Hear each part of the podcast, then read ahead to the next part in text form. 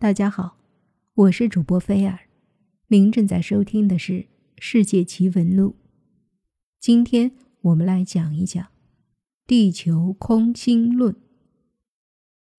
地球空心理论是指地球内部由多个空心球体套起来组成，球体间的空隙处植物茂密，气候宜人，在地球表面。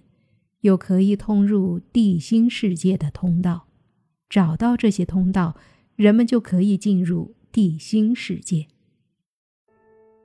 地球空洞说是一个认为地球是一个中空的星球的理论。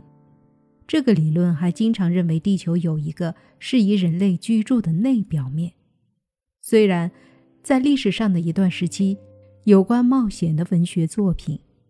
使这一理论变得流行和平常，但如今这一想法只得到了很少的支持。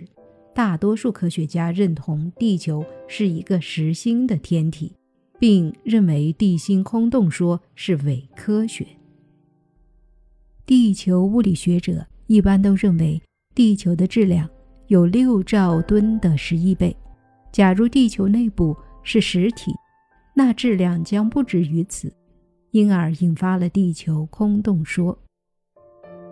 俄罗斯物理学家费多尔·尼沃林是坚持地球中空说的主要科学家之一。他曾因为提出了新物理学理论而在全球科学界一举成名。尼沃林的新物理学理论认为，我们的地球在形成之初只不过是飘荡在宇宙中的一团巨大冰块。在太阳和宇宙能量的影响下，它开始受热变成熔岩状态，接着又开始慢慢冷却。地球表面便形成了坚硬的岩石层，但岩层底下的熔岩却仍然保持着沸腾状态。岩浆受热不断膨胀，形成气体扩散到地球外面。经过数亿年的这种膨胀和扩散后，地球中心事实上。已经成了一个巨大的空壳。尼沃林认为，气体大规模扩散的主要出口就在南北两极。现在那里仍然可以清楚地看到巨大洞穴，就是明显的地质学证据。事实上，除了俄罗斯物理学家费多尔·尼沃林外，还有其他许多科学家相信地球中空说的理论。他们认为。地球内部可能存在着一个巨大的洞穴，里面或许有另一颗星体，有适宜的气候、独特的植物和动物、特殊的文明等等。尽管这听起来不可思议，但在没有确凿的证据之前，谁也无法断然否定。一九六五年十二月二十四日，拜尔德日记曝光。记录了美国退役海军拜尔少将1947年与地下文明的一次奇遇。他们反对地上文明将核技术军事化，因为他们曾切身体会过那种世界毁灭的恐怖后果。拜尔德在日记中写道：“1947 年，他曾率领一支探险队从北极进入地球内部。”不可思议的是，拜尔德竟然看到了长满绿树的山谷，山谷中还有小溪流过。这里是北极，应该是冰雪的世界呀。拜尔德还发现了一个庞大的飞碟基地和地面上已经绝种的动植物。飞碟基地里还居住着拥有高科技的超人。这些神秘人告诉他。这个地下世界名为阿里亚尼。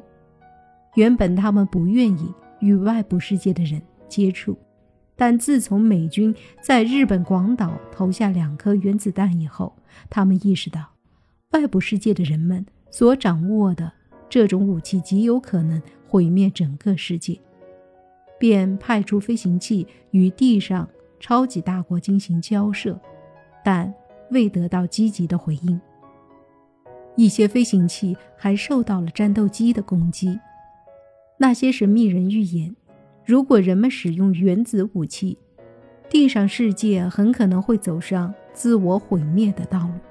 届时，人类将再次进入黑暗时代。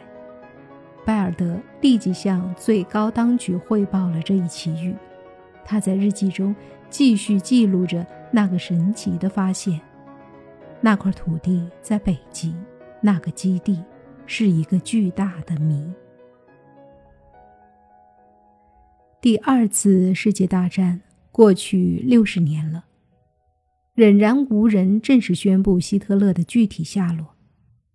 前苏联红军在柏林发现了一具烧焦的尸体，有人认为是希特勒的，也有人认为不是，一直众说纷纭。纳粹德国留给人们的悬念不仅是希特勒一个人，盟国战后发现，有两千多名德国和意大利的科学家不知去向。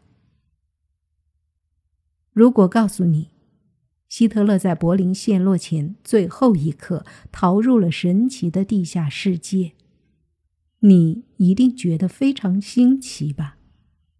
其实这一说法并非新颖的奇谈怪论，而是一群人极其认真的理性推导。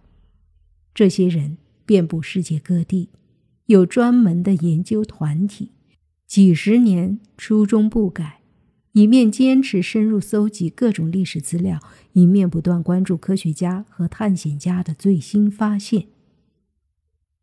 一位名为恩斯特·祖戴尔的作者写了一本名为《飞碟：纳粹的秘密武器》的书，书中宣称，希特勒和他的最后一支部队上了潜艇，逃到了阿根廷，然后在南极一个通往地球内部的洞穴里。建立了飞碟基地，而加拿大安大略的空心地球研究会则认为，希特勒和他的精锐部队通过一条地下隧道，在一个简易机场登上一架没有任何标记的飞机，一直飞到南极洲，在南极的开阔地带，他们进入地下世界，不再与人类历史发生任何联系。以上两种说法各不相同，但一致认为希特勒从南极进入了地下世界。其实，这些被叫做“空心地球理论”信仰者的人所关心的，并不在于希特勒的下落，他们孜孜以求的目标是地球本身的奥秘。空心地球理论出现至今已有三四百年。尽管现代科学已经证明地球是一个圆形的实体，空心地球理论并非是违反科学、荒诞不经的妄言臆断。其实，它恰恰源于十分严肃的科学研究。第一个提出空心地球设想的，正是大名鼎鼎的发现了哈雷彗星的英国天文学家埃德蒙·哈雷。哈雷一六九二年的想法对今天来说虽然十分离奇，他认为空心的地球里面还有三个一层套一层的球体，但的确基于实际的观察研究，他发现地球有多个磁场，而且位置和强度在不断变化。这一发现导致磁偏角理论的确立和陀螺仪的发明，至今仍然对航海。航空航天发挥着重要影响。限于历史条件，哈雷生前未能证明他的理论。哈雷创立空心地球说以后，这一领域产生了各种各样的推测论证，其中主要的有三种。第一种说法认为，南北两极都有巨大而隐蔽的洞穴，通过这些洞穴可以进入另一个文明世界。那里面有太阳和另类的人。第二种说法，也叫翻转地球说，则认为，地球人类其实生活于地球的内缘表面。人类之所以能稳稳地立于地面，是因为地球自转的离心力，而非万有引力。太阳位于空心地球的中心，一半明亮，一半黑暗，由此产生白天黑夜。星星则是悬在空中的大冰块。第三种说法叫做空心反转论，据说希特勒以及他的一些高级顾问就相信这一理论。希特勒甚至据此派出一支特遣舰队到波罗的海地区，用超距照相机对着天空仰拍英国舰队的照片。几百年来，在空心地球这个舞台上，各种角色不断涌现，形形色色的悲喜剧色彩纷呈。十九世纪，美国纽约一个叫塞路德泰德的人大肆宣传空心地球说。此人原是一个炼丹术士，就是他首先提出空心地球中心的太阳半边发亮半边暗。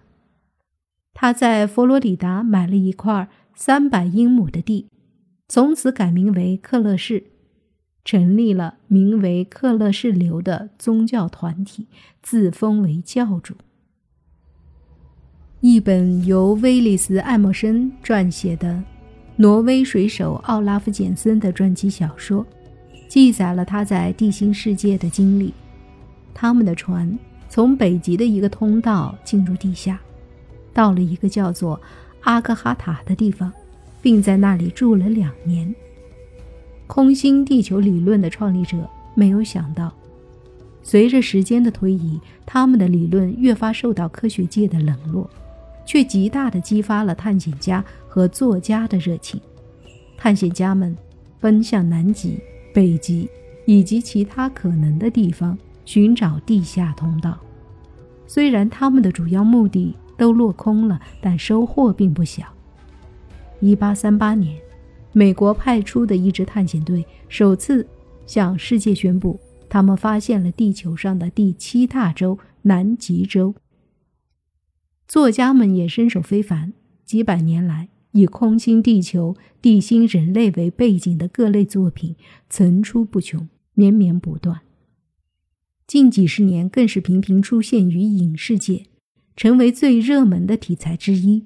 这类作品不仅是科幻作品的先驱，也是很多门类科学研究的一个重要参照系。在这些作品里，地心人类具有几个共性。一，他们是与地球人相似的高等灵长类；二，他们的历史比地球人的历史更长，拥有更高级的文化和技术；三，他们原来生活在地球表面，为躲避战争和自然灾害而避入地心。科研人员在罗马尼亚发现了一个五百五十万年前开掘的洞穴。洞内的生态系统里生活着远古昆虫。一英里的地底下有以石头为生的细菌。深海火山附近种类众多的鱼虾活跃在三百多度的环境里。更深的海底里还有大量完全不需要阳光和氧气的极端微生物。这类景象在有关空心地球的作品里。有更系统、更全面的描写。空心地球理论信仰者们尚未找到空心地球的直接证据，却先于科学家们表达了部分真理。他们关心的，也是世界应该关心的问题是：地球内部究竟是个什么样？如果把地球比作一个鸡蛋，人类向地心探索的进程。还不及蛋壳的十分之一。在人们向往太空、外太空的时代，地心不也是个大诱惑吗？